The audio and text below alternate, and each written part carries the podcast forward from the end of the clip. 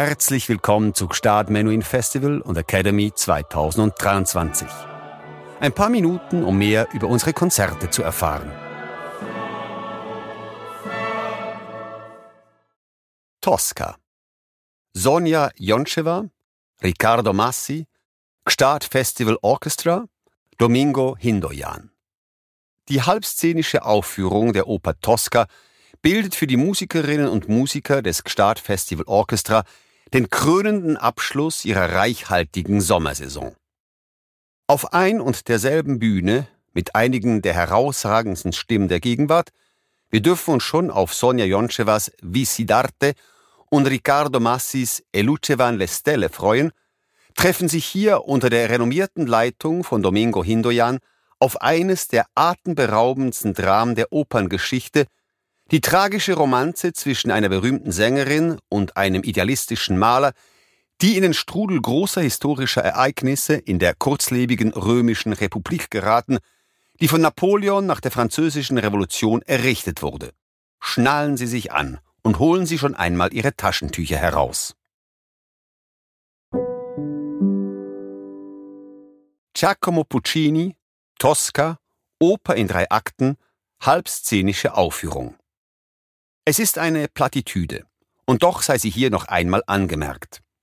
Jede gute Oper braucht ein gutes Libretto. Davon zeugt auch die lange und bewegte Entstehungsgeschichte von Puccinis Tosca, die von zahlreichen Umständen beeinflusst wurde.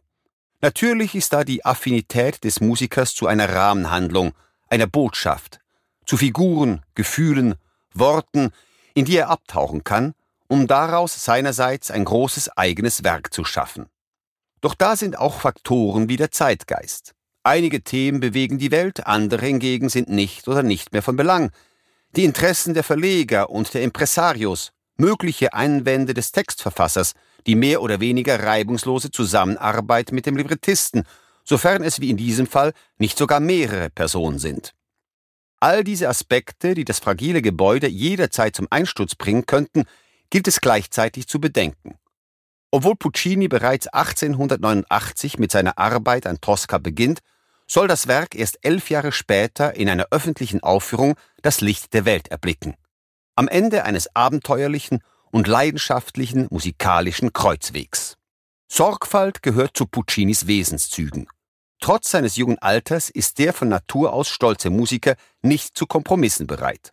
Von Victorien Sardous La Tosca die er Anfang 1889 sowohl in Mailand als auch in Turin sieht, ist er hingerissen und kann sich kaum vorstellen, warum der französische Dramaturg eine legitime, um nicht zu sagen schmeichelhafte Verbindung mit seinen musikalischen Klangwelten ablehnen sollte.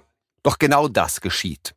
Ist ihm bewusst, dass dieses Stück, das Sardou der Starschauspielerin Sarah Bernard auf den Leib schrieb und das am 24. November 1887 in Paris uraufgeführt wurde, zu den größten Erfolgen der damaligen Zeit gehört und allein in Frankreich mehr als 3000 Vorstellungen zählt?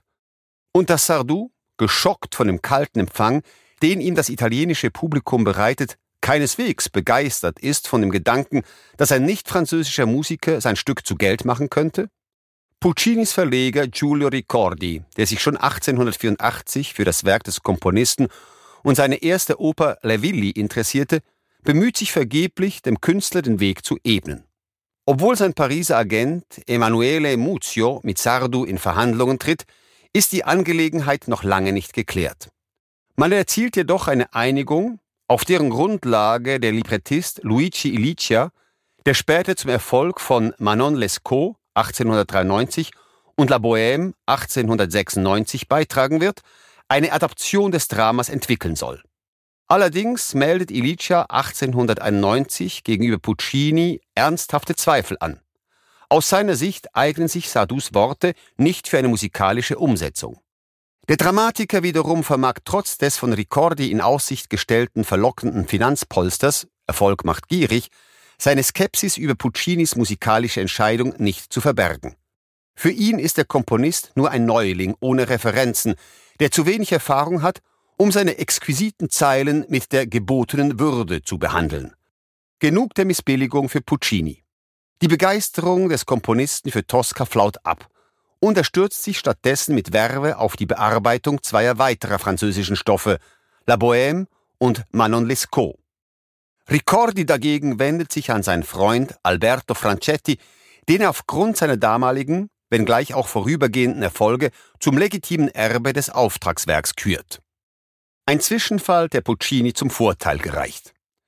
Durch die vorübergehende Abkehr von der Arbeit an Tosca wird er Manon Lescaut und La Bohème und damit seinen ersten beiden Erfolgen in die Arme getrieben. Er feiert, bald auch über die Landesgrenzen hinweg, öffentliche Triumphe und kann sich so endgültig vom Ruf des unerfahrenen Jungkomponisten befreien. Somit überrascht es auch nicht, dass der vor allem auf die eigenen Vorteile bedachte Victorien Sardou seine Meinung über Puccini in der Zwischenzeit radikal geändert hat, auch weil Francetti keine Fortschritte vorweisen kann. Im Mai 1895 werden die Rechte auf Puccini übertragen, der bereits im August mit der Arbeit beginnt. Doch er ist noch lange nicht am Ziel seiner Bemühungen angelangt. Ganz im Gegenteil. Nicht nur, dass Sardou mit seiner Tosca der Schauspielerin Sarah Bernard eine glanzvolle Titelrolle auf den Leib geschrieben hat, was auch das unverkennbare Ungleichgewicht zwischen den einzelnen Figuren erklärt. Das Stück verliert sich zudem in Einzelheiten und Nebenschauplätzen, die nur schwer mit dem Rhythmus der Oper zu vereinbaren sind. Ilicia und Giuseppe Ciaccosa, die dazugestoßen sind, um die Verse zu glätten, sollen es richten und das französische Werk grundlegend umschreiben, um es mit Puccinis äußerst lebhafter und abwechslungsreicher Komposition in Einklang zu bringen. Auf einen ersten Entwurf 1896 folgt ein zweiter im Jahre 1898. Zum Glück für die Nerven des Komponisten und seiner Mitstreiter wird die Uraufführung nach mehr als drei Jahren Arbeit für den 13. Januar 1900 angesetzt und findet schließlich einen Tag später statt. Die Zeit der Kürzungen, Überarbeitungen und Zweifel ist beendet. Das Stück soll im Teatro Costanzo in Rom aus der Taufe gehoben werden. Eine naheliegende Wahl angesichts des Handlungsortes, doch so kann Arturo Toscanini, auf den Puccinis erste Wahl fällt, wegen seines Exklusivvertrags mit der Mailänder Scala bei dieser Gelegenheit nicht den Taktstock führen. Ein Makel, den er zwei Monate später bei mehreren ausverkauften Ausführungen an der Scala wieder wettmacht. Trotz dieser Hochrufe ist Puccini nicht der erwartete Erfolg beschert. Seit der Uraufführung reiht sich seine Tosca in den Kreis der Opern, die von der Kritik nur allzu gern geschmäht werden. Hauptkritikpunkt ist das schwache Libretto, das mit dem Originaltext von Sardou nur noch wenig gemein hat. Zutiefst gekränkt prangert Ilicia die an Sklaverei grenzenden Arbeitsbedingungen an, und Ciacosa erinnert daran, dass er Ricordi bereits 1896 über seine Zweifel unterrichtet und insbesondere darauf hingewiesen habe, dass Tosca zwar ein Drama von großer emotionaler Bandbreite, gleichwohl bar jeder Poesie sei und rein gar nichts mit La Bohème gemein habe. Denn dort rücke die Handlung zugunsten der Lyrik und der Poesie in den Hintergrund. Wie wahr? Diese Auffassung vertritt auch die Biografin Mary Jane Phillips Matz, als sie 2002 schreibt, Puccini habe von der ursprünglichen Tosca nicht viel mehr als drei starke Figuren in einem kraftvollen und atemberaubenden Melodram übrig gelassen. Doch ist diese Kritik berechtigt? Werden hier nicht Bedrängnis und Gefühlskälte miteinander verwechselt? Geht es in der Oper nicht um eine Form der existenziellen Verzweiflung, die alles andere als kalt ist und dieselben Emotionen freizusetzen vermag? Und gewinnen die Figuren der Tosca, des Cavaradossi und des Carpia nicht an Intensität und Universalität unter Puccinis kreativer Feder und werden so von ihren zahlreichen, ausnahmslos französischen Referenzen befreit? Tatsächlich sind es neben den vollkommen nachvollziehbaren und gerechtfertigten Freiheiten, die sich Puccini mit der Adaption des Theaterstücks genommen hat, die ausgeprägten und ganz und gar dem damaligen Zeitgeist entsprechenden veristischen Züge von Tosca, die Puccinis Kritiker, allen voran Royalisten und Konservative, erschüttern, trauen sie doch der guten alten stilistischen Oper hinterher, zu der sie so mühelos eine gesunde Distanz wahren konnten. Ist sich Puccini der historischen Tragweite seiner Musik bewusst? Zweifel daran sind berechtigt. Er möchte gefallen, ohne Frage, und mit seiner fünften Oper vermag er dies, ungeachtet ihres langen Entstehungsprozesses, noch mit der ganzen Frische, Unschuld und Zuversicht seiner Jugend. Obgleich sich Puccini weigerte, seiner Figur des Mario eine Hymne auf das Leben auf den Leib zu schreiben, stellt William Weaver fest, hat er genau dies doch mit seiner gesamten Oper getan. Denn die Tosca ist vor allem ein Drama über die erste Liebe und Jugend. Über die, die ihr Leben opfern können, weil sie noch zu jung sind, um ihre Illusionen und Ideale verloren zu haben. Puccini verabschiedet sich in seiner Tosca auf vornehme wie passionierte Weise von der eigenen Jugend. Trotz der Blutrünstigkeit, der Brutalität und vor allem des Hyperrealismus einiger Textpassagen bleibt Tosca eine Heldenoper, die das Publikum damals wie heute begeistert.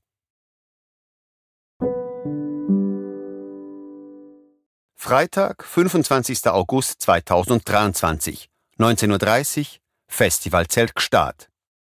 Sonja Joncheva, Sopran, Tosca.